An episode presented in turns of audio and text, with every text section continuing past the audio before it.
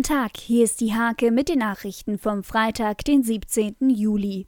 Bei Baggerarbeiten in Holtorf machten Bauarbeiter am Mittwochmittag einen grausigen Fund.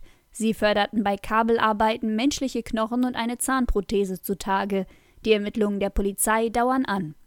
Das Nienburger Hotel Weserschlösschen wird aktuell modernisiert und um einen Anbau erweitert. Das Gästehaus mit einer langen Historie bekommt mehr Zimmer sowie einen neuen Wellness- und Fitnessbereich. Bei einem schweren Unfall auf der A2 ist am Donnerstagmittag ein Fahrschullehrer aus Stolzenau ums Leben gekommen. Die Fahrschülerin wurde bei dem Unfall eingeklemmt und schwer verletzt mit einem Hubschrauber in ein Krankenhaus gebracht. Nach drei Jahren Abstinenz ist der VfL Münchehagen bald wieder in der Bezirksliga vorzufinden. Dank Ex-Profi und Spielertrainer Björn Lindemann und Co-Trainer Erdogan Altiparmak entfachte bei der Mannschaft regelrechte Aufbruchstimmung.